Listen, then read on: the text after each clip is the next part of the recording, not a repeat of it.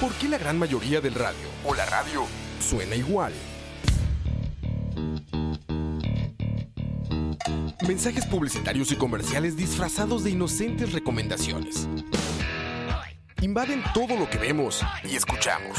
Además de, por supuesto, compromisos con patrocinadores o intereses de terceros que censuran e impiden que cualquier información o mensaje pueda llegar intacto, puro y sin filtros. Al escucha.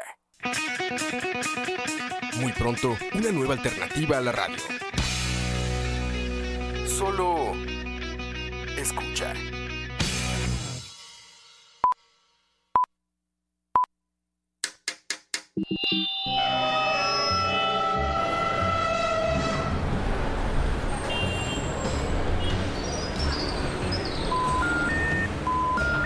Detrás del audio, un viaje a través de la música, efectos, ambientes sonoros, en fin, todo lo relacionado con la producción sonora en el cine y la televisión. Detrás del audio. Quítese. Es un detrás de cámara, pero de audio. Soundtracks, bandas sonoras, compositores, folies, información inútil pero interesante sobre la producción audiovisual haciendo énfasis en el sonido. Detrás del audio, empezamos.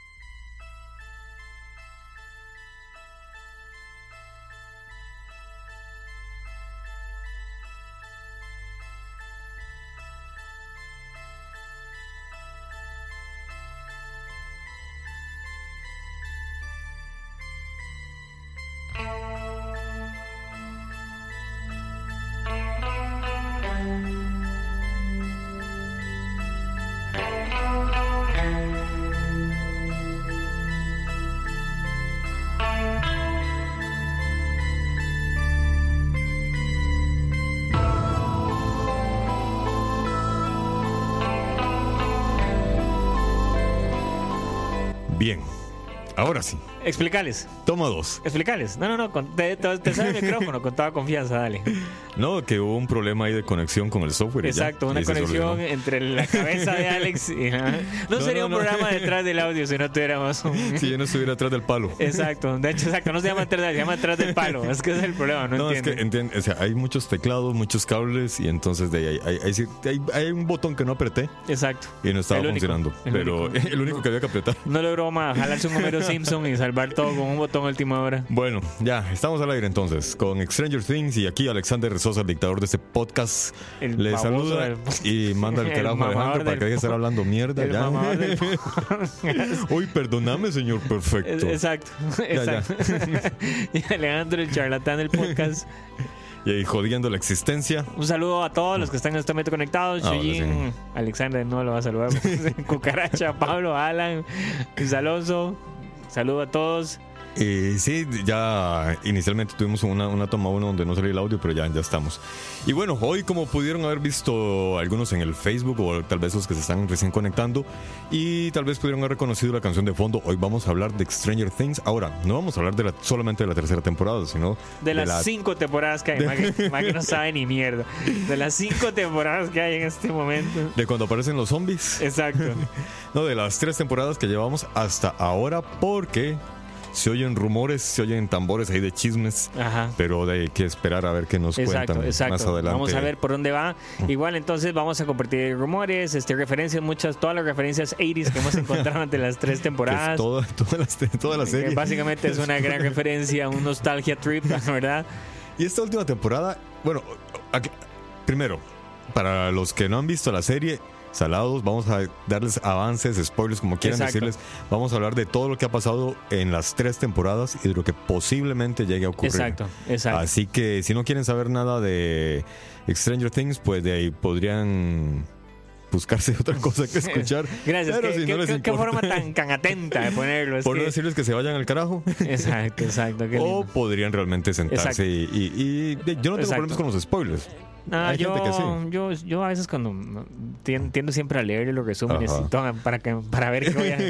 ¿Verdad que sí? Yo, yo también. Yo, yo- Yo, tengo esa malla, yo no sé, exacto, es un buen punto, digamos. Ajá. Cuando yo voy a ver algo que tal vez no, no sé qué esperar, leo la historia en los resúmenes y entonces pues, me siento en el cine donde sea porque quiero ver cómo pasa. O sea, ya lo leí, entonces sí, quiero sí, ver cómo lo van a hacer. sí, sí, exacto. No, no, no tengo problemas con los spoilers, pero obviamente hay gente que sí, ¿verdad? Y este, y este fue un año muy interesante, ¿verdad? Porque el lo de los spoilers, eh, ¿verdad? Entre, entre Fue, Avengers, ajá. entre. ¿Qué más estaba? Ah, Game of Thrones, que, ¿verdad? Que, Sí, lo de Game of. Thrones también. Eh, Eh, ¿Qué más nos llegó? Exacto, había mucho que quería. Bueno, ahora Star Wars, ¿verdad? Que la gente también va a pelear Mm. que no han spoilers. Pero creo que es más dado como ese tipo de, de- de- de Sí, material, ¿verdad? Ya, lo, lo que más pega, lo que está más streaming, creo que es lo, lo que la gente le huye Sí, a los spoilers, sí. pero por todo lo demás. Sí, bueno, interesante. El primer dato de Stranger Things que, este, que, que, que dio Netflix es que eh, rompió récord, ¿verdad? En la primera Nuevamente. el primer fin de semana, este, Ujú. más de 40 millones De, de, gente, suscriptores. de Cuar- suscriptores lo vieron. 40.7 millones de suscriptores. Lo vieron. Y, ok, y de esos creo que 13 millones terminaron la serie. En la, la primer fin de semana. Ajá, en la Ah, primera ok. sentada terminaron la serie. De Este, exacto. Y 40 millones, 40 suscriptores la, la pagaron. Mm. Y sin contar los que usan la cuenta de alguien más. Que- o sea, es que yo puedo pensar es que fueron 40 los que están registrados, pero ¿cuántos de esos 40 si multiplicamos entre cuánta gente usa la cuenta de uno en Netflix, ¿verdad? Pero, como- pero- pero igual queda registrado como alguien que ingresó y lo vio. es que eso, ¿verdad? Es que yo Entonces- creo que depende. Yo no, no sé, porque creo que hay unos Netflix que tienen como que uno puede hacer diferentes cuentas. Como Sí, que, sí, sí. Creo que tenés derecho a para ver cuatro cuentas, creo tres Exacto. o cuatro cuentas. Ajá. Pero cada una de ellas queda registrada cuando ingresan a ver X material. Ahora, lo que sí pasa con Netflix es que nunca dan los números reales. Entonces Sí, no sí. se sabe Sí. si realmente fueron 40.7 millones o si fueron menos. In- in- Interesante, sin embargo, que la serie Stranger Things, entre otro dato que dieron, no es la más importante de Netflix, no es, es la segunda Mm. más importante. La primera sigue siendo Orange is the New Black, Ajá. Que también se va a acabar ahora en julio, arranca la última temporada. Mm, mira. Pero exacto, uno pensaría, pero no. Este, Qué raro, pero ca- casi no se oye ruido de esa serie. Casi nadie la comenta. No, no. La gente la ve, pero se la guarda. Exacto, pero también hay que ver, ya esta última temporada, es que yo creo que también, también tuvo un pico y bajó en estas últimas temporadas. Sí, como que la gente no le gustó mucho el, el camino que agarró, Mm, este, que también es algo que le puede pasar a Stranger Things, ¿verdad? Sí, porque, bueno, eh, después hablaremos de lo que podría llegar a pasar. Por ahora, hablemos de lo que ya pasó. Exacto, ya de lo pasó, que ya sabemos. de lo que ya sabemos. Bueno, de fondo estamos oyendo eh, África. En realidad, vean, la música de la serie fue escrita por dos miembros de una banda que se llama Survivor. So- ¿Cómo que se llama, hermano? Como si fuera una bandilla ahí cualquiera. Survivor, man. una, una bandilla ahí, Survivor. No, yo Man, dije una o sea, banda, una banda. Un momento, Yo señores. una banda. El ojo del tigre, señores, el ojo del tigre. No, pero, no, no, pero, pero ojo, es que no es la misma banda. No son los mismos. ¿No son los mismos Survivors? No, no, no, no. O sea, se robaron Eh, el nombre. eh, eh, no, es más, yo me equivoqué, no es Survivor. Survivor sí son los que Ah. hicieron aquella. Este se llama Survive. Ah, Estos son nuevos sí, sí, y se formaron en, los, en los años 2000. Ahora, tengo entendido que se, se, se separaron, pero por los compromisos de la serie.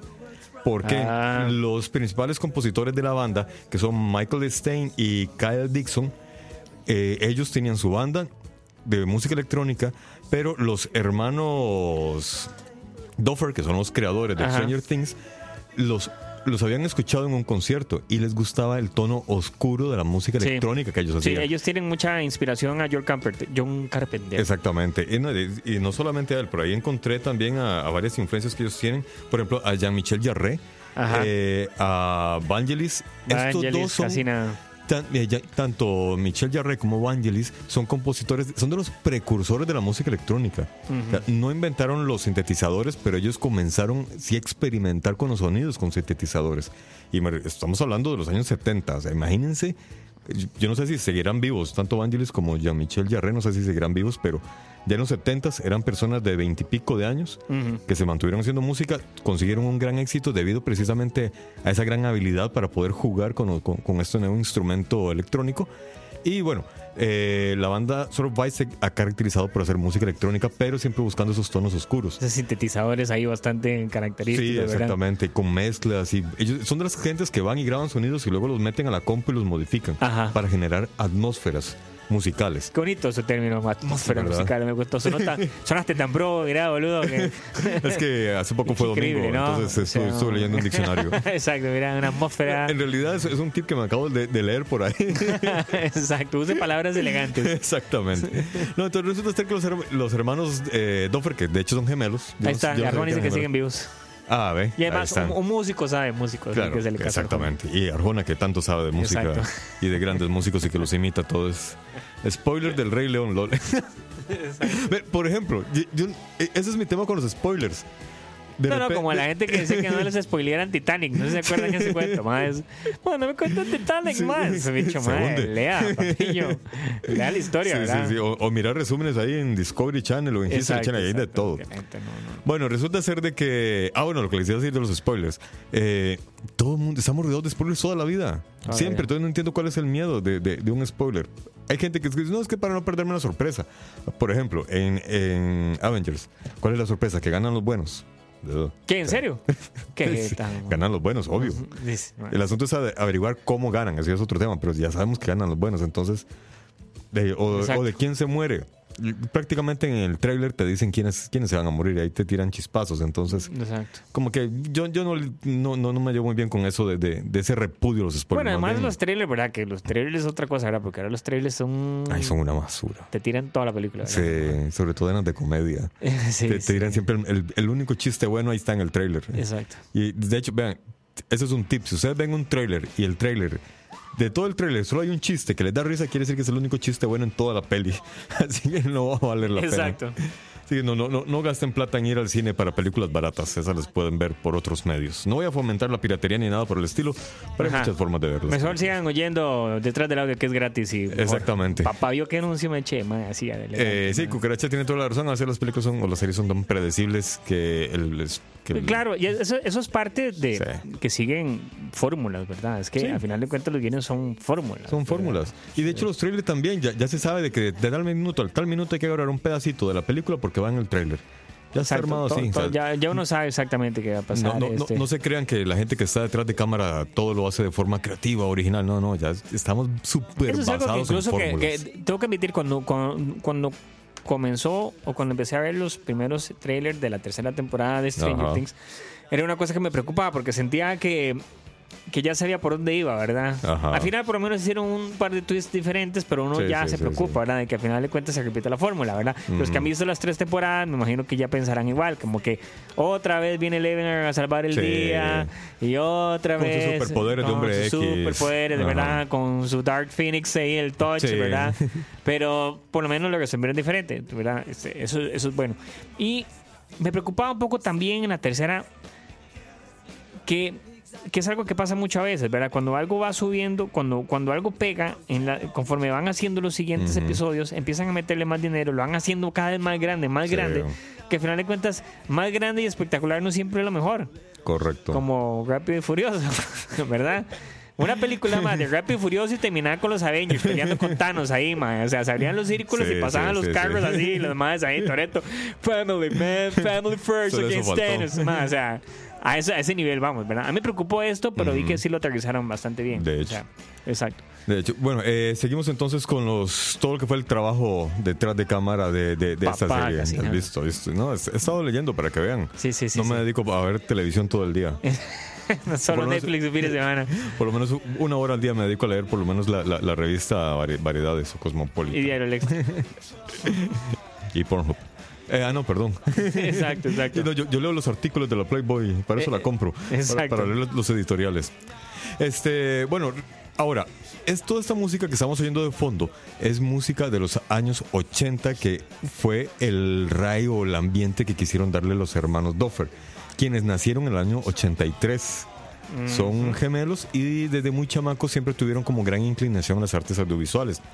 Los papás les compraron una cámara High 8 para los millennials y los centennials, no, yo creo que los millennials tal vez sí llegaron a conocer la cámara High 8, los centennials yo creo que no, eran unas camaritas chiquitas, caseras, caseras entre comillas, porque no todas las casas las podían comprar, ¿verdad? Exacto. Pero digamos, se consideraban caseras, que grababan en un cassette muy pequeño que se llamaba High 8. Que precisamente se llamaban así porque eran una película muy angosta, creo que de 8 milímetros, y high porque eh, en ese momento era alta tecnología. Entonces, tal vez alguno haya tenido algún, alguno de sus padres o algún tío que tuviera una de estas pequeñas camaritas. Eh, Sí, sí, el eh, era- famoso era de un- Fulanito tiene cámara, vamos Sí. a la casa de él a hacer la tarea. Exactamente. Y hagamos la película con él. Eh, sí. Eran cámaras pequeñitas, muy fáciles de manejar porque habían en una mano y los padres de los hermanos Doffer les regalaron una de estas y con eso comenzaron a jugar. Eh, creció su inquietud y entonces se mudaron a California a estudiar precisamente cinematografía. Ahí fue donde hay una gran ventaja ya en, en- en los países donde el desarrollo está mucho más avanzado que, que acá, por no decir que están avanzados y que acá no. Y es que cuando salís graduado de la universidad, sí tienes muchas oportunidades de dirigir, de escribir mientras te vas incorporando al ámbito laboral. Esto pasó con ellos. ¿Cuál es la gran ventaja de eso? Que si sos talentoso, las grandes productoras están precisamente chequeando los nuevos talentos que salen de Hollywood. Así salió George Lucas, por ejemplo. Así como aquí. Ah, no. sorry. Así como aquí no Claro, pasa, como claro, Exacto. así como aquí ni en sueños pasa. Exacto, y así sí. muchos, muchos directores de los actuales que son famosos han, han surgido de esta forma, con excepción de Tarantino, que no estudió en ninguna universidad, simplemente fue autodidacta, trabajó en un videoclub y de ahí, además Pero de- consumió, fue una rata de videoclub, ¿verdad? Consumió Sí. todas las películas que habían, ¿verdad? pero no solo las veía, sino que las analizaba. Exacto, es que las consumió, sí. las dirigía, de- digirió. porque las no, digirió, sí, ¿verdad? y, les hacía, y le, le hacía reseñas a la gente que llegaba a alquilar las películas. Tenía la ventaja que el videoclub donde él trabajaba era, una zona exclusiva de Hollywood, donde llegan los grandes millonarios y gente de, de- de- del mundo lo artístico. ¿Ah? No, nunca lo vi. No, es que él fue antes de que vos empe- te Ah, ya, inscribieras. ya, ya. Sí, no, nunca lo vi. El asunto es que, bueno, él fue una excepción. La gran, los demás directores, por lo regular, salen de una uni- universidad, comienzan a hacer trabajos, los grandes productores les ponen el ojo encima y le dicen, venga, chepa acá. Sí, sí. Esto pasó con los hermanos Doffer, que comenzaron a hacer sus, sus series, pero siempre una inclinación hacia el misterio. Mm. Ellos, ojo, eh, Stranger Things, ellos la presentaron a 20 productoras. Ok, para que no se agüen, señores, cuando están haciendo una propuesta y se la rechazan. Exactamente. Y 20 personas les dijeron que no, que eso no iba para ninguna parte. Tome. Hasta que eh, uno de los famosos hermanos Cohen le gustó el proyecto y se la presentó a Sean Davy.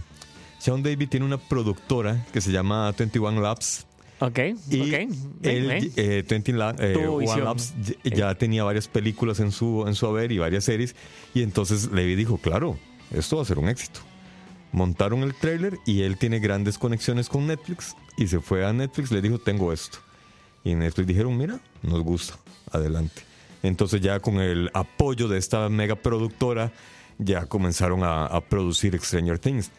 El trailer, cuando lo armaron, eh, le montaron una, una canción de eh, la banda esta, de, perdón, de, de Survive, pero solo como demo, ¿verdad? Cuando Netflix dio el visto bueno, la luz verde, entonces ya se fueron a negociar con los, con, con- con los dos músicos principales de la banda O sea, hasta entonces Y- era como. Perdón, y entonces ellos dijeron, "Ay, sí, está bien, les vamos a presentar unas propuestas. Creo que fueron como 40 o 50 canciones. Para que no se agüen, señores, cuando le rechazan la primera propuesta. Sí. De nuevo, todos moraleja, tengan paciencia. Les presentaron un montón de propuestas a los hermanos Doffer y los hermanos Doffer dijeron, claro, Ah, bueno. o sea, dejen su banda, desháganla y trabajen con nosotros tiempo completo. Ok, y todas las canciones las vamos a usar. Eh, de hecho. Exacto, o sea, es como. De hecho. Y, Gracias por darnos el soundtrack de toda la serie, ya más. Y, er- y eran demos, eran puros demos de canciones que habían escrito pero que no habían publicado todavía. Entre eso la canción principal. Entonces, esa simplemente los hermanos Doffer le dijeron, ok, nos gusta, solamente háganla como más grandilocuente, más, más, más, más, más plata. Exactamente, más cariño, más trabajo, más producción. Lo hicieron de esa forma y bueno, se convirtió en, en la pieza Icónica, igual. O sea, ya oye esa canción y ya la ya sabes. Esa, Sí. esa y, y el texto del intro, todo es como muy particular. Sí, y además, lo- y otro dato curioso, para seguir ambientados en los 80s.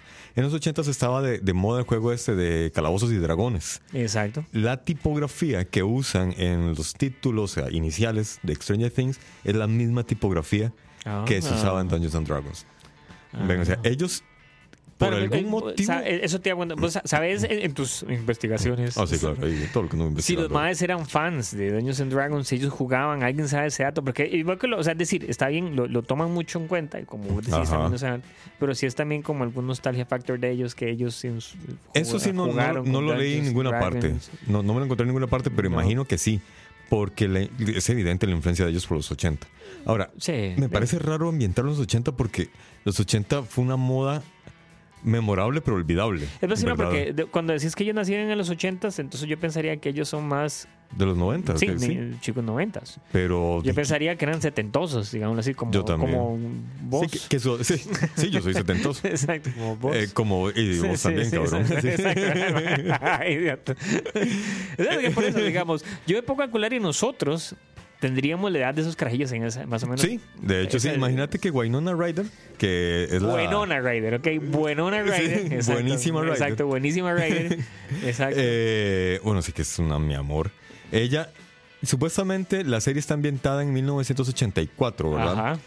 Ella nació en el 71, o sea, tenía 13 años Ajá. para la época en la que supuestamente se desarrollaron los hechos, que es la, la edad que tienen los chamacos en la serie. Correcto.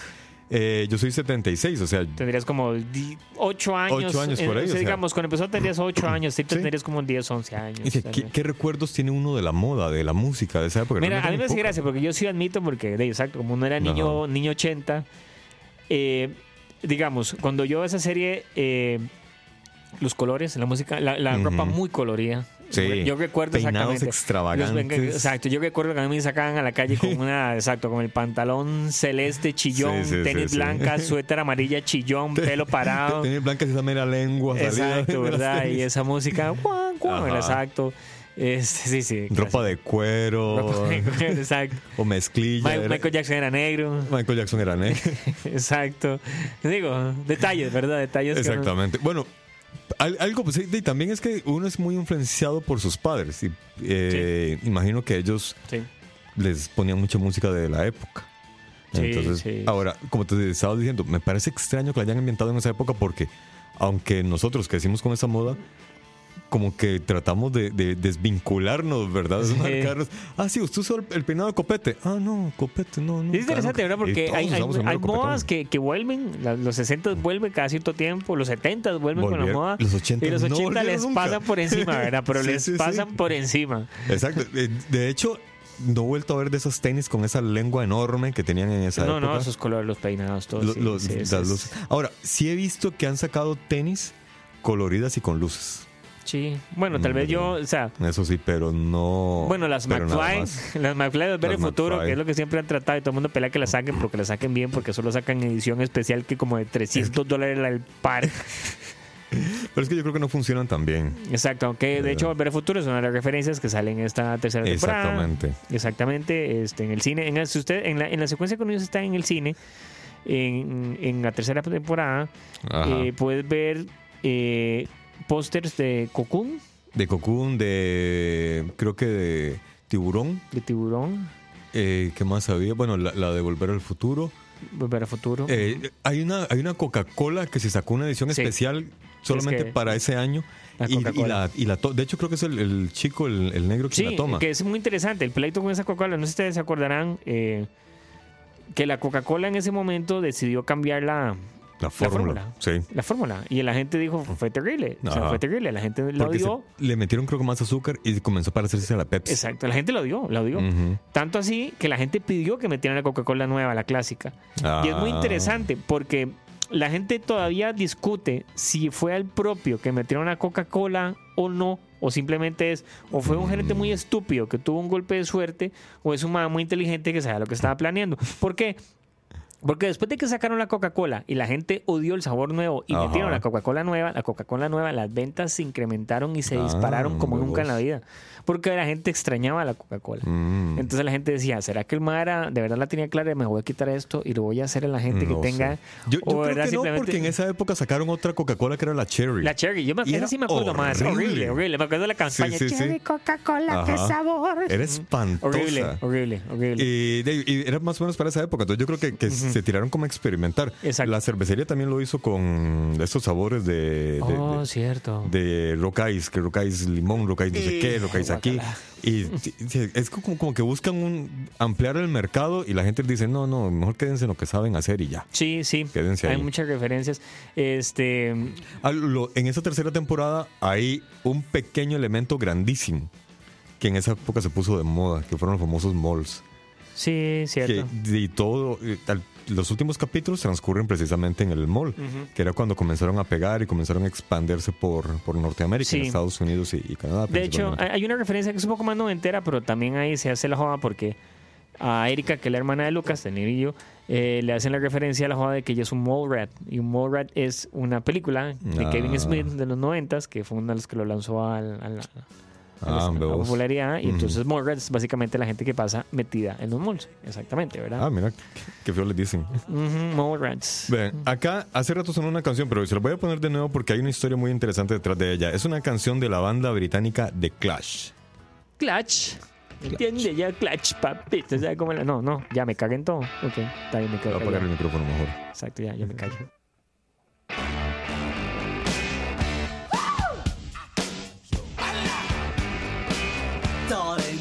To let me know. Should I stay or should I go? If you say that you are mine, I'll be here till the end of time. So you got to let me know. Should I stay or should I go? It's always tease, tease, tease. Bueno, ¿qué hay detrás de Shoot a Stereo Shoot a Go de The Clash? Resulta ser de que esta canción es muy icónica del movimiento punk, que es de representa la Yeah. rebeldía y vamos contra el sistema y, de, y vámonos a una huelga. Hagamos ¿no? podcast. la Ah, no. No, en esa época no. Ah, no, sorry. Pero eh, The Clash es una banda icónica del punk eh, británico.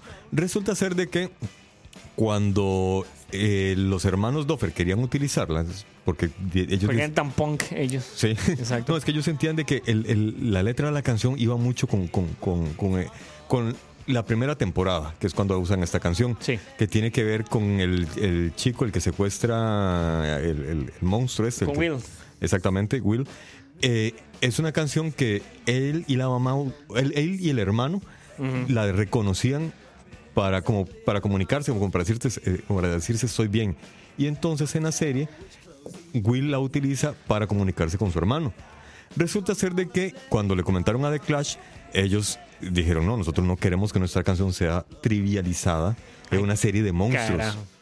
Sí, no, ves que, puta, he estado leyendo, huevón. No, no, increíble, estoy, estoy impactado. Aprendamos, aprendamos De todo de mí, exacto, por favor. exacto. aprendamos de mí. Exacto, aprendamos de mí hoy. Puta, me siento como maduro hablando. Exacto. Oye, en el Egocentro de Estudios, aprendamos de mí. Exactamente.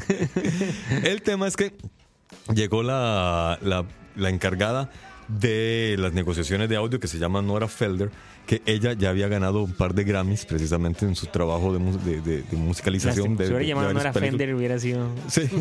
apenas le ve que hablan. Nora Fender, más, de audio. Ella, ella se fue a negociar con los más de, de Clash. Ellos le dijeron eso, que no querían. Entonces ella, ella le dijo, pero es que, vean, la canción no se va a usar, es- se va a usar en momentos en los que hay un gran vínculo familiar ¿Qué? para resaltar la relación entre, en- entre los hermanos y con la mamá. El cariño, el cariño. El cariño, exactamente. Entonces accedieron con la única condición esa, que ellos y decían así textualmente, no quiero, no queremos que trivialicen nuestra canción. O sea, solo en los momentos donde verdaderamente tiene peso. Exactamente. Entonces, durante la producción y la postproducción, Doña Nora estuvo siempre Doña pendiente. Nora, Sí, papá. No más, que Viene. Doña Nora a chequear la canción. Siempre estuvo pendiente de eso.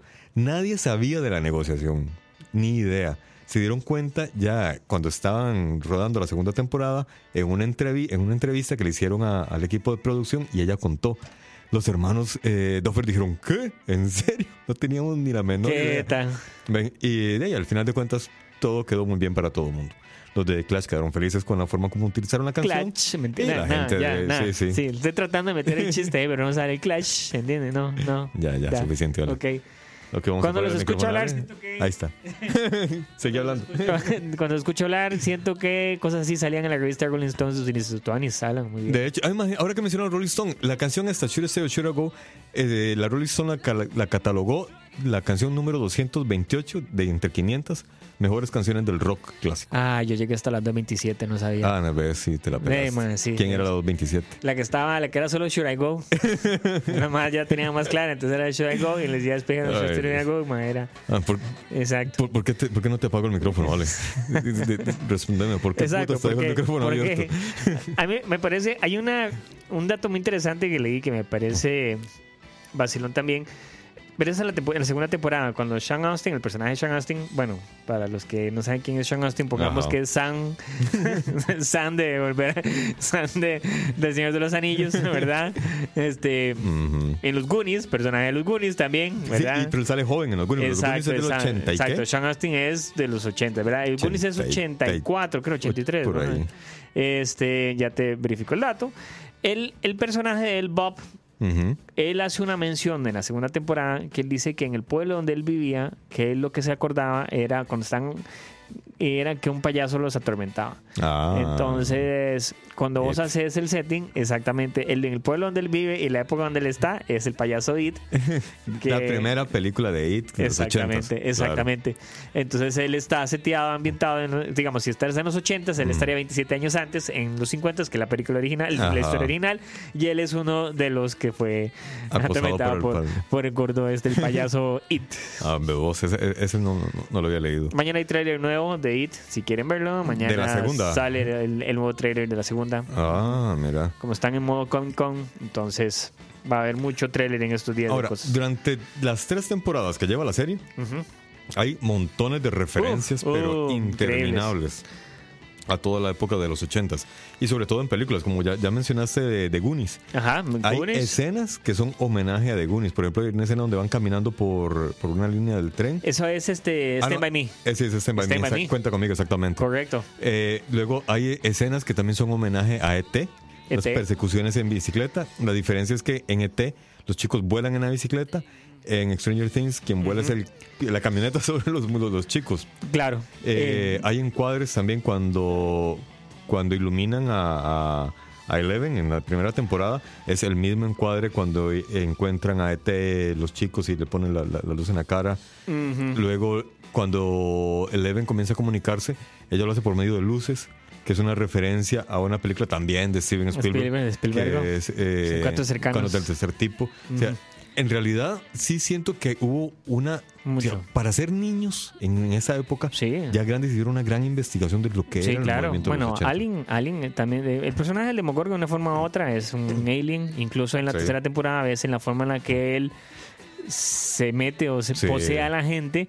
Tiene mucho que ver como la forma en la que los aliens metían los huevos en la, en la- en la cara, feo Terminator, en la 3 Terminator, exacto. Por eso, no, trate de poner una forma elegante. En la 3 Terminator es innegable, como dice Arjona, Ah, claro, ese tipo ruso que persigue a Hopper es, es el corte de él, el look de él, la actitud de él es un Terminator. Sí, Totalmente, totalmente. completamente.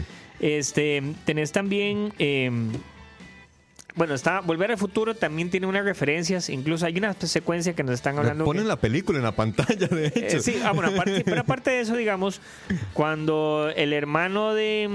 ¿Cómo se llama este loco? Billy, cuando Billy que está poseído Ajá. está en el carro y él está esperando que los chicos huyan, que no les arranque el carro. No les voy a decir qué episodio es porque tampoco les voy a. Porque no nos acordamos cuál episodio Exacto, tampoco es como en el episodio 7, minuto 86. No, en la última, es en el último capítulo, en la batalla, en la batalla del Starcourt. Este, cuando él arranca el carro, la toma del carro arrancando es la misma toma, el ángulo del DeLorean cuando arranca para, pa- en el, en el, Ah, en el sí. parqueo del mall. Es, una, es un tributo a ese. Bueno. A, e- O ese. sea, es un tributo a Spielberg. Magnum, claro que sí. Bueno, Magnum, PI, Magnum claro que sí. la- exacto. Sí, de, de hecho, el look de Hopper es Magnum. El look de Hopper. La actitud de él la es actitud Magnum. del sí. Magnum. Hasta exacto, digamos. el eh, bigote, el, el bigote, bigotazo y todo. Todo, todo. Ok, ahora, eh, ¿qué es es- este asunto con Hopper? Porque para los que ya vieron la tercera temporada Y los que no bajen el volumen. y los que no, de ahí sí, salados, pero se los vamos a contar. Hopper muere, ja, ja, ja, ja, ja. Exacto. Bueno, o eso parece. o eso parece. exacto. Porque eh, hay dos detalles. Al final de la serie, en el último capítulo, eh, los rusos allá en Rusia cuentan que tienen a un prisionero gringo. El americano. El América- el Amer- no, the American. American. Y así es como es el Terminator, como se le refería a Hopper. ¿verdad? Exactamente. Y luego hay otro detalle, y es que por ahí leí que los actores tienen un contrato firmado Ah, por cuatro temporadas. Ok. Entonces se cree que a huevo va a haber una cuarta temporada. Y hasta el mismo Hopper tiene un contrato por cuatro temporadas. Por temporadas. Entonces se cree que al que tienen prisionero los rusos es a Hopper. Además de que... Ok, aquí sí me me topé con información que me, que me pareció absurda dentro de, la- de esta teoría conspirativa de Hopper. Que como el cuerpo de Hopper nunca apareció, entonces se cree que lo capturaron los rusos. Lo que pasa es que cuando la máquina explota, todos los que están cerca ¿Qué? desaparecen. Para mí que el MAE se tiró en, el- en la grieta. Y el MAE fue a Ese- aparecer es- al otro lado. Esa es la teoría, que él se tiró en la grieta y que está del otro lado. Pero entonces, claro, el tuvo que pasar el, el, el Underworld, de verdad. O sea. Sí, de hecho supuestamente está... Ay, pero es que sale convertido en Hellboy. Oh, oh. No. Porque por si no lo No. sabían, es el actor de Hopper. Es el último Hellboy. Es el Jim Hopper, o sea, el Ajá. David Harbour es el nuevo Hellboy. Bueno, era el nuevo Hellboy bueno, porque sí. creo que no va a haber más películas de Hellboy. Entonces Por lo menos era. no con él y no con ese director.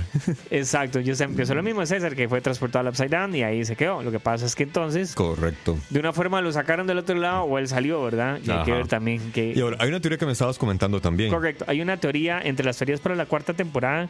Porque una cosa que están diciendo los hermanos Duffer es que ellos obviamente pues ya decidieron que tienen que ampliar más la historia, no dejarla solo en el pueblito de Indiana. Entonces cuando ves que digamos que Joyce y la familia de ellos se van, este, en parte es porque ahora ellos van a hacer otra ancla de la historia en otra locación, ¿verdad? Ajá. Pero aparte de eso tener Rusia. Y la teoría que viene ahorita es con referente a Rusia, porque. Lo que se habla es que si este año estuvimos hablando que fue en el 85, Ajá. la próxima temporada se supone debería ser en el 86. No sé, porque eh, todo ocurre en el Día de Acción de Gracias. O- No, o- o 4 de julio. el 4 de julio. ok, 4 de sí, julio. ocurre el 4 de julio. 4 de julio. Y ella dice que van a que se van a ver en las próximas fiestas. en- que de sería o la Acción de Gracias o Navidad. Correcto. Entonces, pero Que sería, pero Navidad del 86. No, porque Sí, ellos están en el 85. Si están en el 4 de julio del 85 y al final de la serie son tres meses después, agosto, septiembre, octubre, siguen siendo octubre del 85 cuando Sí, se van. 85, sí, pero, pero si vienen para las fiestas sería Ajá. Navidad del Exacto, 85. pero sería muy pronto. Eso es lo que me parece. Por eso yo no Ajá. siento que podría ser en. en- en- en- en- en- son tres meses. Sí, tendría que esperar más, tendría que esperar, Exactamente. digamos, un año, digamos, sería para la siguiente. o sea, no, no es que tengamos que esperar nosotros un año para ver la siguiente temporada, sino que Exacto. ha, bueno, ha transcurrido en teoría un, año. Exacto. Entonces, la teoría lo que dice es que puede ser ambientada en el 86 y como Ah. es en Rusia, es posible Mm. que Chernóbil, a final de cuentas, van a relacionar que Ese Chernóbil. catalizador de. eh, o es una o la, la catástrofe de Chernóbil es una forma de ocultar algo que tuvo que ver un incidente con ellos y los que se está Ah. involucrado tal vez Eleven y el Upside Down y Sí, que es y la verdadera razón exacto sí. Ah. y entonces el, el, el Chernobyl es un cover up ¿verdad? Pero en la serie de Chernobyl no aparece Hopper, entonces no puede ser Tal vez posible. sí, pero está, se fue al Upside Down. Es que uno nunca sabe. Desde- recomiendo ver la serie Chernobyl, totalmente otra vara, otro anuncio, pero es una excelente serie. Si No, no, han la visto, no tiene nada que ver con Stranger Things. Exacto. No, yo, yo no la he visto, pero sí he escuchado muchísimas muy buenas críticas. Sí, de muy buena, muy, muy, muy buena. muy buena. Entonces, yo, yo lo que sí vi fue hay unas cosas de- del maquillaje. Impresionante lo Terrible, que hacían. terrible, O sea, terrible. 300 capas de maquillaje, creo, para Terrible. simular todo el daño en la piel. Exacto. Y lo más impresionante increíble. es que ella le bajó la intensidad del maquillaje. En la vida real dice que es Ajá. peor todavía. Ish. Pero dice, si yo lo hacía como era en la vida real, la gente no lo iba a tomar en serio. Entonces tuve que bajarle, es importante. Mm, Estamos hablando de Chernobyl en este momento. Sí, pero ya nos vamos a devolver. Exacto, vamos a volver exactamente. Este, bueno, esa es la idea con. Ahora, ¿cuáles son los nuevos lugares a donde nos puede llevar esta serie? Es que eso es lo que. Ajá. Esa es el- la teoría, ¿verdad? Porque me parece que va a haber Rusia. Ah, hay algo muy interesante. Tiene que. Hay, hay algo que. Tiene que, porque algo ahí que- tienen capturado al americano. hay algo que se habla el muy American. interesante de la estructura de, de- de Stranger Things a la forma de contar la historia. Es que usualmente se dividen en equipos, ¿verdad? Ajá. cada equipo sigue una línea muy propia de un tipo de película o de serie de los ochentas. Digamos, vos ves, por ejemplo, eh, digamos, en esta, eh, ¿qué te digo?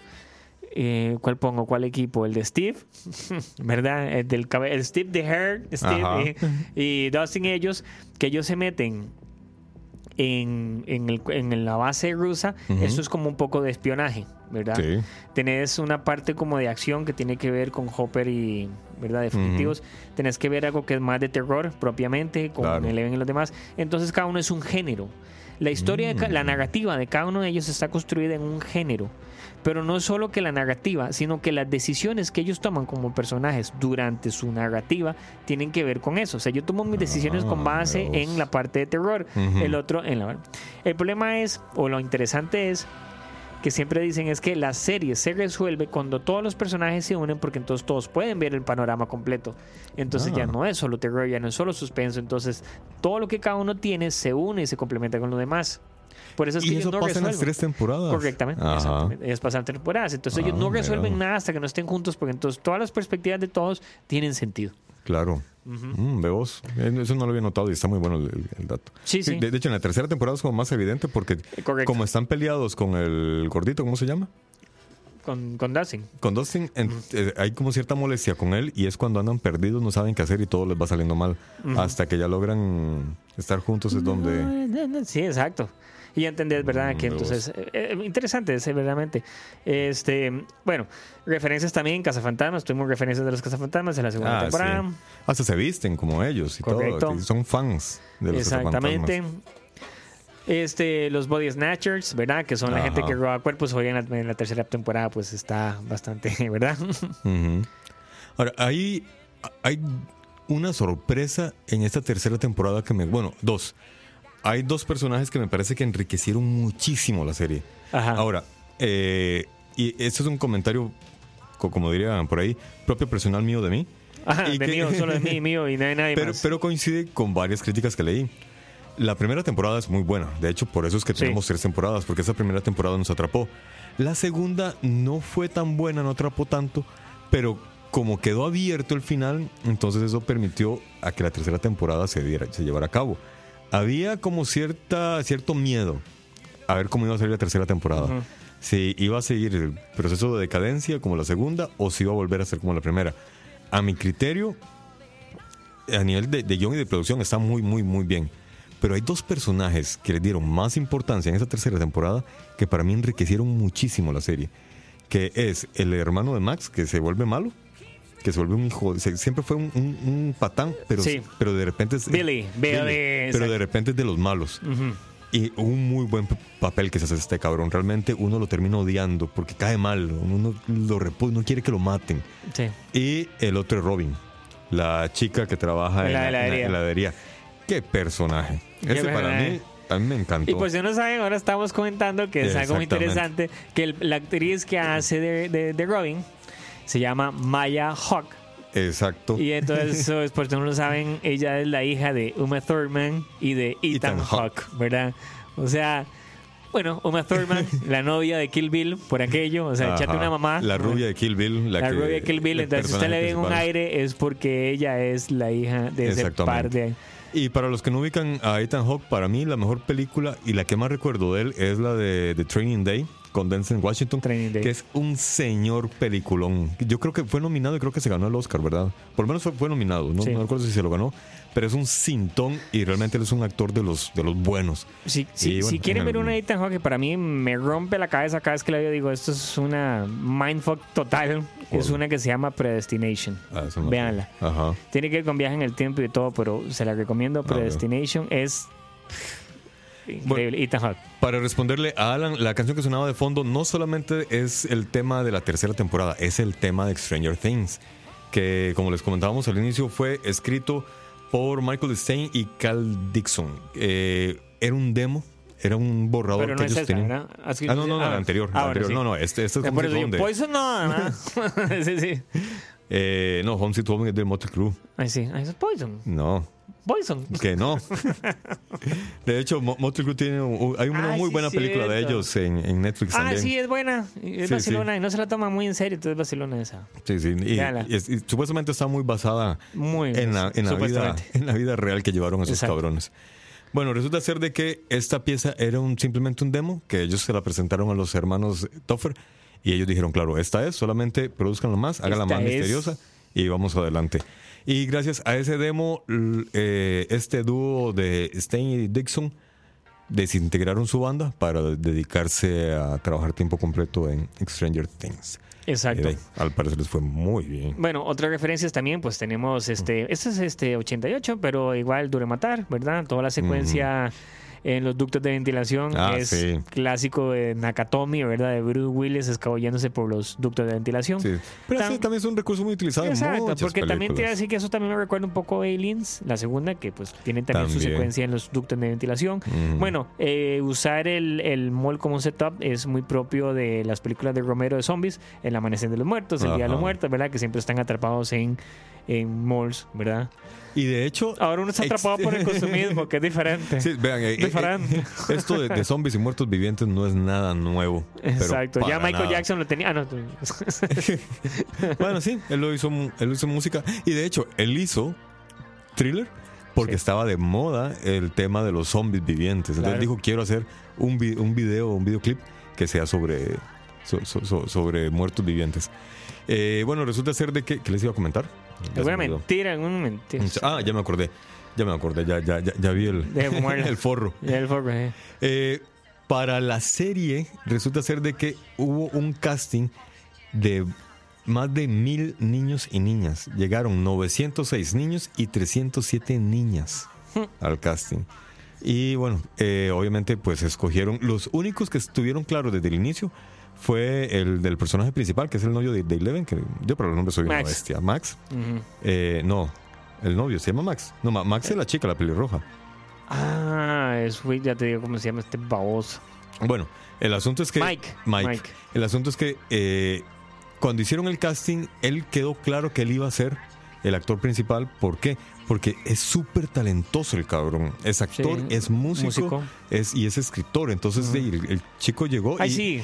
Y, y- Ay, sí. Uy. y también. eh, Yo lo haría eh, también, pero no me da la gana. Y también había conseguido. Pero no tiene podcast, ¿verdad? Ja, en tu cara. En no, tu pero cara. tiene una serie, tiene una película. eh, tiene una banda, hace giras mundiales. El asunto es que él también ya Muy estaba- joven, se va a gastar, Eh, se va a gastar. él había- picado, se va a gastar más, se va a gastar. Bueno, y ese más está en Cazafantasmas, en la nueva, ¿verdad? Ah, ¿en serio? Sí, La de las chicas. No, no, no, no, no. En la, pr- hay, una, hay una nueva los Cazafantasmas Ah, no que va a salir el otro año, que la va a hacer este, el hijo de Evan Reitman, Ajá. este, donde retoma las películas originales. Ah, sí, porque es tan. no, Exacto, pero- entonces es como eso no existió. Entonces ahora viene esta. Sí, hay- hay- me- estás metiendo un audio ahí, Alejandro. Exacto, rato hay una cosa ahí, yo no sé qué. Eh, no soy yo. Entonces, Ah. entre los personajes nuevos que vienen, bueno, ah, ok, viene, van a haber chicos, y me imagino que esto de Stranger Things otra vez nos va a dar la moda de tener chicos, y entonces van a haber esos chicos ahí con los fantasmas y de todo. A mí me parece que los van a- todos los actores originales van a salir, bueno, los que están vivos, ¿verdad? Ajá. Menos, ¿verdad? Sí, que se. Ujú. Pero este me parece que este sí va a ser pasar la batuta, ¿verdad? O sea, Posiblemente. todos están confirmados, ya que está confirmado, Dan Aykroyd está confirmado, Ah, está Sigourney Weaver confirmados y entre los personajes que salen nuevos está el cast, está este Ah, chico bueno. Finn, Finn el actor. Bueno, resulta ser que Finn fue un- uno de los primeros escogidos y otro de los escogidos es el que hacía el ¿Cómo se llama el gordito? Es que no se puede, sí, exacto, no se puede. Gat, eh, Jamás. Gaten Matrazo, Dustin, el personaje de Dustin, que Dustin. es Matarazzo. Resulta ser de que él tiene una enfermedad hereditaria. Que es que él es. eh, Hace que se le enreden los audios cuando arranca el programa. no, no, no. No. no. Ah, Eh, no. eh, Esa, esa- esa enfermedad la tengo yo. No, no, él, él tiene un- una enfermedad hereditaria que hace que él sea como muy flexible y que Sí, los sí. dientes le salgan tarde, que la cabeza crezca un poco más. En fin, es como una cuestión médica que él tiene que tratarse. Para, la, para la- la- el casting, él hizo el movimiento de ese raro que hace con el hombro, como Sí. que se lo desmonta o no sé qué diantres hace, y le fascinó a, a lo- a los hermanos eh, Claro. y dijeron, claro, él va también. Claro. Fueron los únicos dos que desde un inicio dijeron, van. Los demás sí, sí fue un proceso más, más elaborado. Exacto, como dice exactamente, ya no sé, a los niños ya no les sirve el look de niños.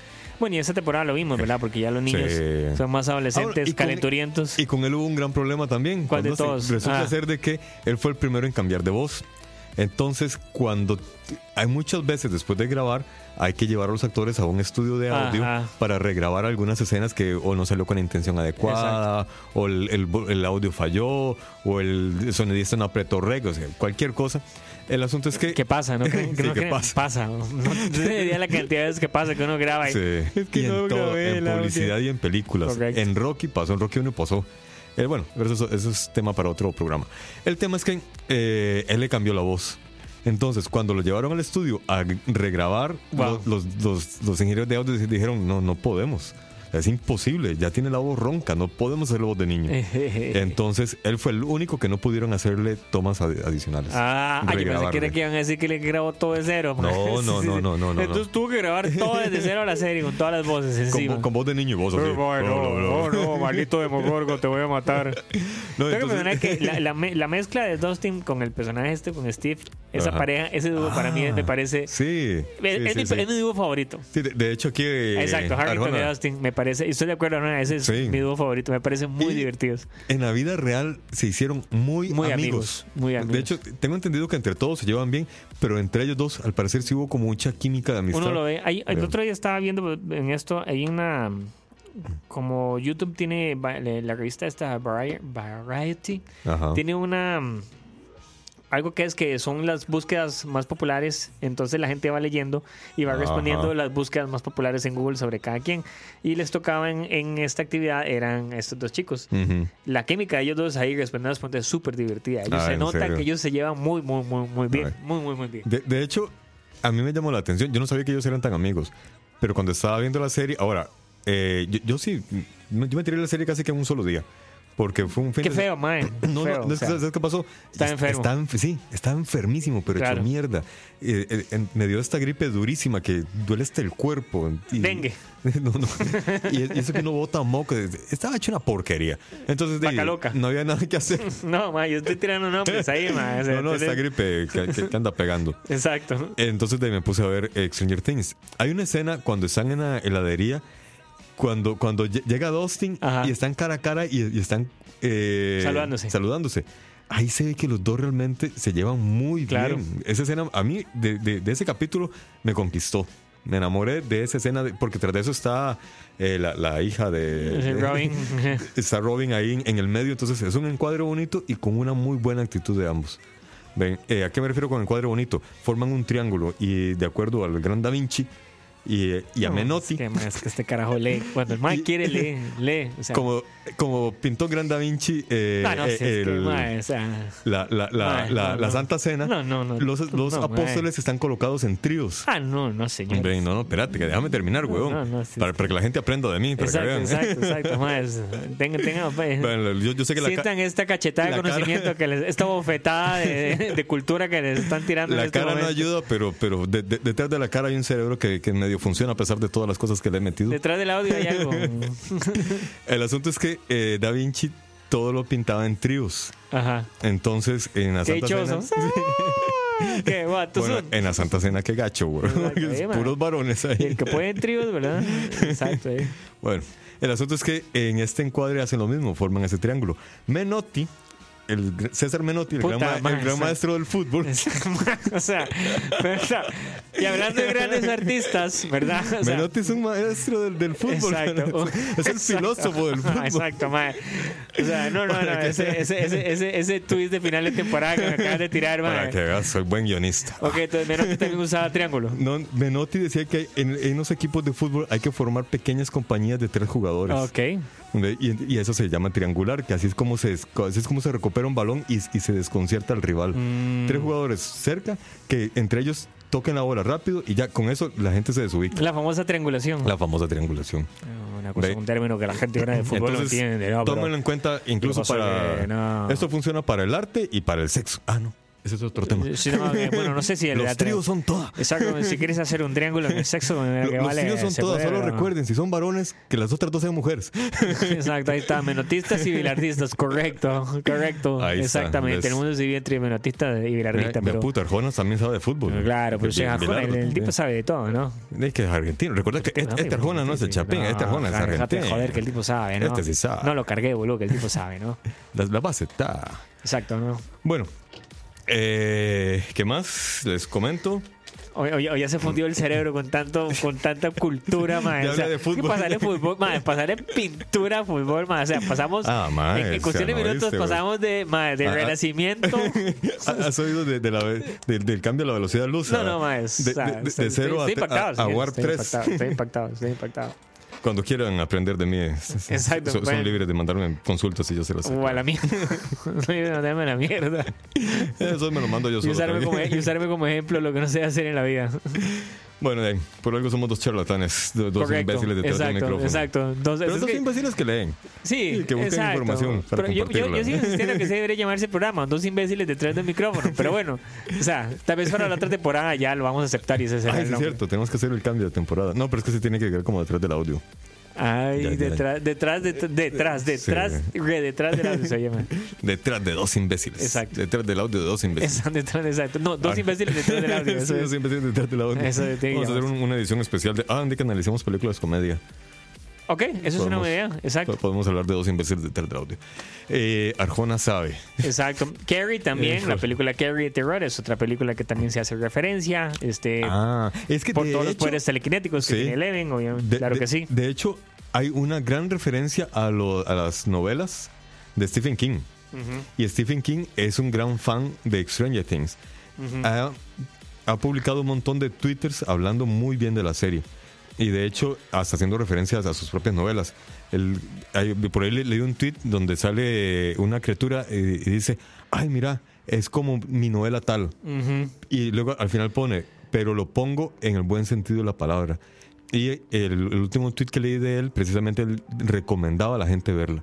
Porque Ok. decía que tenía una muy buena dosis de acción, misterio Suspenso. y suspenso. Entonces, eh, no se ha sentido ofendido, que como sí ha pasado, por ejemplo, con Kubrick, es un Sí, gran director, sí. que hizo The Shining, de la- la- de- basado en la novela de, de- de él. Es que a King no le ha gustado Y mucho. que en no le realidad. gustó para nada la King adaptación Yo creo que a Steve en realidad no le gusta nada.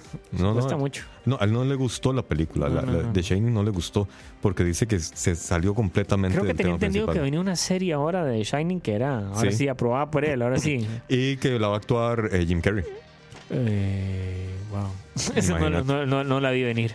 No sé si la serie o es una película, pero sí sé que el actor principal va a ser Jim Ok, Carrey. ok. Porque ya Jim Carrey ya tiene la cara hecha una porquería. Y ya está medio. Yo no sé si ustedes han oído a Jim Carrey hablar últimamente, pero ese sea, Es que- muchas cosas le pasaron en la vida y el hombre como que se desconectó un poco, ¿verdad? Sí, es, sí, es que yo creo que para superarlas comenzó a ingerir varias sustancias. Sí, que- bueno, el suicidio de la novia, ¿verdad? Se le suicidio a la novia Este- y le acusaron mucho a él de que él tuvo que ver con el suicidio de la novia. Ujú. Y eso le causó problemas emocionales a Exacto, él. se ha vuelto muy, muy, muy político anti-Trump, pero muy extremo. Pero bueno, Sí, sí. Sí, eso ya sería Exacto. para, para de Freddy. salga. eh, de Freddy. Ah, Pesadillas de otra. Freddy también. De ello, eh, los, de, los eh, Brothers, los Duffer Brothers, Ajá. ¿verdad? Ellos dicen que mucho del Upside Down está inspirado en el mundo de los sueños de Freddy. Ah, Incluso uno de los personajes que se llama Nancy. Eh, Nancy, eh, Nancy Wheeler, Ajá. este, el nombre de Nancy está inspirado en el personaje principal de Pesadillas de. Freddy que se llama Nancy. Mm. Incluso el look de ella está inspirado en el look de, de, de este personaje. de la película de Freddy- ochentera ah, de Freddy Krueger. De Freddy Krueger. Y bueno, este, algún otro detalle que se nos escapa, creo que nada más, ¿verdad? Ah, bueno, no, este, The Evil Dead, este, el libro de The Evil Dead de Sam Raimi, los que conocen esa, que es la del libro de muertos, pues mucho de la acción de ella, de esta película, pasa en una cabaña, Mm. algo que pasa mucho en, en, en la última temporada, cuando ellos están encerrados en la cabaña, es una referencia a Evil Dead también. Ah, sí, es cierto. Ah, y es más, eh, ahí la, la- la escena del barranco que da a un río eh, es la misma escena de eh, Walking Dead, creo. Creo que la, la usaron también para Walking Dead. Me vos, el, el, el caminante. Entonces sí, eh, incluso hay también hasta referencias a producciones actuales. Ahora, el monstruo, el malo, a mí también me recuerda a... La, hay un Albino monstruo- No, No, bueno, a mí sí. Ay, no, no, no me recordaba, pero ya. Bueno. Sí, sí. No, no, a, eh, al laberinto de Fauno. Ah, la Hay una criatura que se le parece. Ah, el también. que está en el de la cena. No. Sí, el de la cena, exactamente. El de los ojos, qué creepy Ajá. ese tipo. Qué Ahora, bueno. también le recomiendo esa película, Laber- Sí, Laberinto de sí. Fauno. Es, es una película surrealista muy buena. Este, El Exorcista también es setentosa, pero sí Mm. fue referencia. Todo lo que tiene que ver con Will cuando él está poseído y tiene que sacarlo, todo lo que les- los exámenes que le hacen y de todo, es una Todo. referencia directa a la chica de, de- de Exorcista. Entonces, yo recuerdo que hace, para volver otra vez a los conocimientos artísticos que Exacto, durante toda mi vida, el postmodernismo, No, que, que es un movimiento no, artístico. Que viene después del modernismo. Sí. ma, que quiere decir algo, o sea, ¿verdad? O sea, No, y, no, y en realidad sí. Exacto, de hecho, o sea, no. posmodernismo no significa nada, sino solamente significa lo que está después del, Puede. de- del modernismo. Pero los modernistas, posmodernistas, lo que hicieron fue que eh, comenzaron a hacer collage de todo lo viejo. Entonces agarraban un poquito Qué de esto, un poquito de aquel, un poquito de esto y, y formaban sus, sus propias artes. Stranger Things es eso. sí, sí. Es un poquito De varias obras y formaron una mega serie que actualmente ha roto récords. Y me extraña que no sea la, la- la serie principal de Netflix. No, pero ya está con datos y de todo, ¿no? Pero ya, la- yo estoy seguro que la otra temporada, sí, ya, porque ya se acaba Orange, entonces esta- este año, ya el otro año, Sí. si, si- Stranger Things sigue, Y esperemos que... Yo pensé que no iba a haber cuarta temporada. no, no, pero yo, yo cerré sí. mi capítulo ya en el último. Es interesante porque yo creo que por eso, digamos, yo no sé ustedes qué- les pareció esta temporada de todo. A mí lo personal me gustó. Me gustó más que la segunda temporada. Mm. Sí. Y yo siento que tal vez la debilidad de la segunda temporada, en mi opinión personal, es que cuando esta serie se hizo originalmente, para mí que ellos lo hicieron pensando en que era una temporada y ya. O sea, la, la- la historia empieza y termina aquí. Yo también creí eso. Al hacer la segunda temporada es como, oh, fuck, man, sí, hagámoslo así, tal vez no se, no se aterriza bien la historia. Pero ya en este dijeron, bueno, no, hagamos esto y esto y esto, y ya empieza a tener más sentido, ya empiezan a armarlo mucho mejor. Correcto. Y se nota, se nota. Ah, hay otro detalle que se me escapaba. Eh, los hermanos Doffer trabajaron también con Mr. No, no. Con Mr. Night Shyamalan Ah, en Winer Pines. ok. Él los contrató al ver algunos trabajos que ellos habían hecho en, su- en la universidad y los contrató para colaborarles con varios guiones de, de- de- de la serie. Entonces, sí son un par de, de hermanillos que ha trabajado con gente Así de, de- bastante especializada en la Conectados en el medio, ¿me entienden? Conectados. Y bueno, de fondo tenemos a... Ah, Steve- ah, bueno, y también yo creo que lo único que no me gustó de la tercera temporada es esa escena, esa secuencia final donde cantan juntos ese karaoke de la historia sin fin. Sí, que es, eh, Es- la chica con Dustin Eh, ahí. sí, aparte de que por culpa de atrasarse cantando esa mierda se muere Hopper, pero bueno, Sí. pero no sé, me pareció, o sea, ok, nostalgia porque sí, me encanta la canción y toda la película y todo Sí, sí, Atreyu sí. y todo lo que quieras. Pero se extendieron mucho, fue muy largo. extendieron, Falcon, pero se- se extendieron mucho. Digamos, si eso hubiera pasado en la vida real, alguien hubiera dicho, cállense y arreglemos esto. En un momento de tanta tensión, que dos se pongan a cantar una canción así toda culiola. Para que No, qué difícil, no. ¿verdad? Digamos, cuando tratas, eh, digamos, eso es, algo, es un tipo de situaciones que uno no podría vivir en este momento, ¿verdad? Ujú. Porque uno nada más Sí. manda un mensaje y, es más, ni siquiera eso, nada más buscas en Google cuál es el número Sí. tal y ya está. Es decir, falta esa Ujú. incertidumbre de desconectarte y no saber qué tenés que hacer y tenés que contar con otras cosas, otros Sí. recursos, ¿verdad? Yo creo que eso es lo interesante también que tienen los 80, Eso que sí. te permite ciertas limitaciones, ¿verdad? Que te permite cierta limitación. Está buena esa, esa frase. No, y Ah, y también, sabes que no me gustó tampoco de la tercera temporada. Eh, yo pensé que entre Robin y. ¿Cómo se llama? Batman. No. En- en- en- en- entre el- el- el- los dos más y Steve, pensé que iban a terminar siendo pareja. Porque Sí, sí. to- to- todo el trayecto que llevan, Sí. que, que lleva el, el arco de, de- de estos dos personajes es para eso. Y al final Robin termina siendo lesbiana. Entonces uno. Eh, Sí, ¿Por qué? yo no sé, y perdón, o sea, no, no, lo tomen, no lo a tomen a mal, pero yo no sé si eso tiene que ver con esa necesidad que tienen todos los productores y todos los productores audiovisuales de, de pronto que tenés que tener un personaje gay. Yo O sea, creo que va por ahí. O sea, como, Yo o sea, hay- es decir, no sé verdaderamente Mm. si era necesario, porque ah, como está construida la historia, a mí me parece que era la razón como iba a Sí. terminar. Y de pronto me entró y dice que es es como, no, Sí, no me sí, calza. sí. De, de no hecho, me calza. para mí la que iba la, la que iba a terminar siendo o declarándose le- lesbiana era Max, la pelirroja. Claro. Porque ella siempre sí tuvo como una actitud diferente. Entonces yo, yo siempre pensé que ella iba a de- decir un día, ah, yo soy lesbiana, ah, bueno, está bien, no hay bronca. Pero de repente agarran un personaje que se va desarrollando junto a otro. Exacto, es que eso no, no tienen una relación muy estrecha. ahí. Hay como un cierto coqueteo entre ellos. Incluso hay un momento en el que ella le dice a él, le confiesa que ella estaba enamorada de él en- eh, unos años antes del colegio, cuando estaban drogados. Ah, sí. Pero no, ahí lo que le confiesa era. No, ahí lo que le confiesa es. que ella estaba obsesionada con el Mae Sí. Porque la carajilla que a ella le cuadraba estaba obsesionada de él. Ah, Entonces era como, hombre. te odio, maldito. Porque aquella. ah, Exacto, porque por tu- pero es exactamente, ese es el twist en ese momento. Sí, pero todo Pero, lo exacto, era- exacto, porque es que eso es a lo que Mm. voy, porque cuando ella está con el suero y de todo ahí, están hablando, ella le dice, no, madre, pero es que vos, mira, chiquito, Sí. vos era, no, no, Juan". Pero me parece que es esa necesidad de, madre, tenemos que hacer un personaje gay. Sí. Y no, o sea, Ajá. no está mal. Lo que pasa es que yo siento que hay formas de crearlo y meterlo. Pero se siente que está como muy obligado, sí. ¿verdad? Es, es como decisión más de ejecutivo que de guionista, me Sí, parece a no mí. entiendo. Pero es que Netflix tiene esa maña de hacer esas cosas. Digamos, ahora no sé Es si que hay vieron, que, por que- ejemplo, hay que ser políticamente correcto. Eh, Pero es el punto, digamos, no sé si Mm. vieron ahora, en, este, un poco de Stranger Things, que está Ajá. esta serie de 13 Reasons Why, Ajá. que obviamente la serie es- tiene que ver con un suicidio y todas las razones por las cuales la chica suicida, y el suicidio es un elemento muy importante de la serie, y entonces Netflix lo que hizo es que ya editó la secuencia del suicidio de ella, donde no salga, porque aparentemente era muy fuerte y... Um, o sea, yo, yo entiendo, pero es decir, hay, hay formas de manejar las cosas sí. pero si cedes a esas presiones, me parece que no está bien. Porque o sea, la serie trata sobre suicidio, o sea, trata sobre solo lo mal que tiene que ver. O sea, el momento del suicidio ahí es muy fuerte porque hay muchas cosas que se vienen acumulando. Entonces es importante. Pero Cierto. no, no, no siento yo verdaderamente, y si están pensando diferente, me corrigen perfectamente con toda la libertad, de que era necesario verdaderamente eliminar, o sea, porque la gente simplemente ve eso y, y ya dice, no, man, Y se que- escandalizaron. Ay, no, que feo me hieren los sentimientos. Entonces, también estamos en una época de, de- de Exacto, mucho resentimiento o, exacto, o estoy deprimido y entonces veo eso exactamente lo que tengo que hacer. Mm. también me tengo que suicidar y todo. O sea, es decir, Bueno. no sé, aparentemente eso es parte de lo que pasa, como que la gente siente que ellos eh, se ven influenciados por esas secuencias y entonces hacen lo mismo. Exactamente. De nuevo. Y bueno, ya tenemos una hora y cuatro minutos.